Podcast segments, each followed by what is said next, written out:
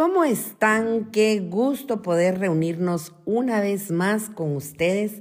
Quiero contarles que estamos muy contentos. Esta es la época más bonita del año. Realmente a mí me gusta y disfruto mucho el frío, eh, las canciones de Navidad. Eh, pasamos un tiempo muy lindo con la familia y espero que ustedes también disfruten tanto como yo.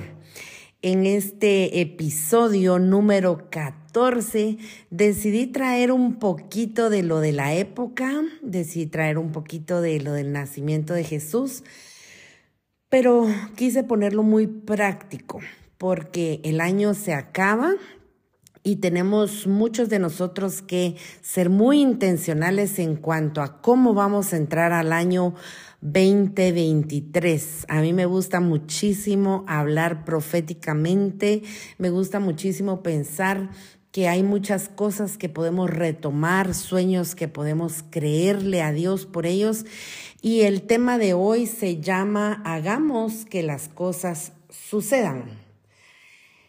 Hoy quiero empezar contándote que hace muchos años, 12 para ser exactos, mi esposo me celebró mi cumpleaños y recibí de regalo algo muy inusual. Y antes de contarte el regalo, quiero que sepas que como es normal, pues fueron invitados a la celebración gente que amamos, gente que conocemos de mucho tiempo atrás. Y te digo esto porque en la medida en que más conoces a las personas, pues debería hacérsenos más fácil regalarles un regalo y porque les conocemos mejor. Y en esa ocasión, unos amigos muy queridos me regalaron una percoladora de café de 12 tazas. Y yo pensé, ¿qué clase de regalo es este? Muy bien podrían haberme dado un collar, una chalina, unos aretes. Los que me conocen saben que soy muy coqueta y que me gustan todas estas cositas. Pero ellos me regalaron una percoladora de 12 tazas. Y lo que quiero que pensemos es que los regalos que recibimos en nuestros cumpleaños, en Navidad o cuando la gente nos regala algo, lo que recibimos no lo escogemos nosotros. Pero deberíamos de saber que cada uno de ellos, cada uno de esos regalos tiene un propósito para ser usado en nuestra vida en algún momento específico. Y hoy quiero llevarte a una historia de hace más de dos mil años la historia del nacimiento de Jesús, de las primeras visitas que llegaron a verle. Y la Biblia registra que fueron tres magos de Oriente, que fueron guiados con el sistema de navegación de la época. Lo que hoy tenemos como Waze en aquel tiempo fue una estrella. Y esa estrella guió a estos magos al lugar en donde se encontraba el niño. Entraron en la casa y la historia en la Biblia registra que postrándose le adoraron. Y abriendo sus tesoros le presentaron obsequios de oro, incienso y mirra. Un bebé en un pesebre, en una situación de necesidad, lo que necesitaba eran pañales, leche, fórmula, ropa, cobijas, pero ellos le llevaron cosas que no podría usar inmediatamente. ¿Qué pasó ahí? ¿Qué clase de regalos eran aquellos? Ya saben, yo hubiera sido la primera en criticar los regalos de aquellos hombres de Oriente. Tan sin sentido, tan impersonales, así como te cuento que pensé acerca de aquella percoladora. ¿Por qué mis amigos conociéndome, por qué mis amigos sabiendo quién soy y qué me gusta me habían dado tal regalo? Pero es que los regalos que vienen del cielo son para hacer que las cosas sucedan, para anticiparnos algo que a primera vista no sabemos que van a ser necesarios.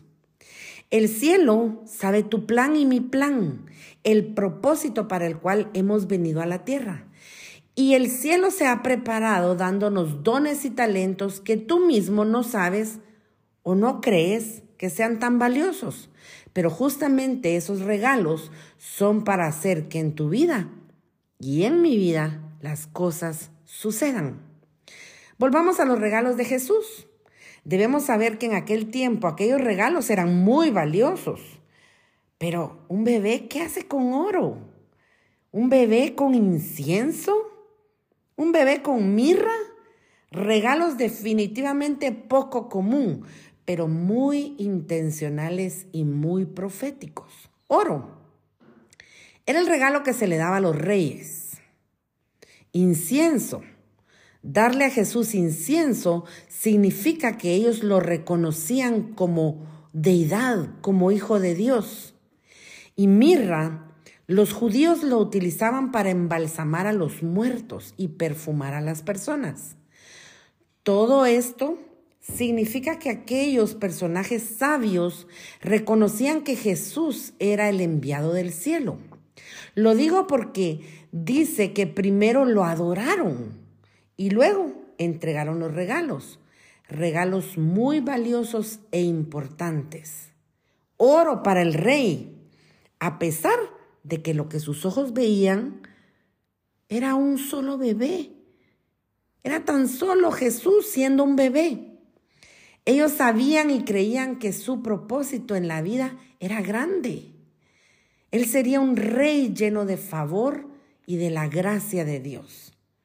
Quizá ellos en ese momento no pudieron imaginar la magnitud del impacto de la vida de Jesús aquí en la tierra, porque ellos nunca imaginaron, probablemente, me, me imagino yo que ellos nunca imaginaron que él tendría unción para sanar, para liberar, para amar, para hacer cosas sobrenaturales. Y esa cuenta es lo que el incienso representa, la unción que lo identificaría como hijo de Dios. Ah, pero también tenía que morir. Y de ahí el regalo de la mirra. Pero recuerda que Jesús no quedó muerto. Jesús al tercer día resucitó y hoy Jesús es la razón de nuestra esperanza. Jesús es la razón de la celebración. ¿Qué hay de nuestros dones? Todo lo que el cielo nos ha dado para que las cosas sucedan en nuestras vidas, para que el plan se cumpla como se cumplió el plan de Jesús, está sucediendo están ya aquí con nosotros. Tenemos todo lo que se necesita. Tal como a Jesús, todo lo que en su vida necesitó, el cielo lo dio. Así, nosotros no podemos escondernos del propósito. No debemos estancarnos. El cielo nos ha dado todo a cada uno de nosotros. Nos ha dado cada uno de los dones que en la vida vamos a necesitar. Quizá tú ahora no conoces tus dones, pero ¿sabes algo? Mucha gente alrededor de ti ya los notó. ¿Sabes? ¿Sabes? La gente sabe que eres bueno para consolar. A veces tú haces que lo difícil sea menos complicado. O quizá que puedes ayudar a manos abiertas. La generosidad en ti se nota. O probablemente que consigues unir a las personas y que cada vez que abres tu boca, tus palabras sanan. Esos son dones.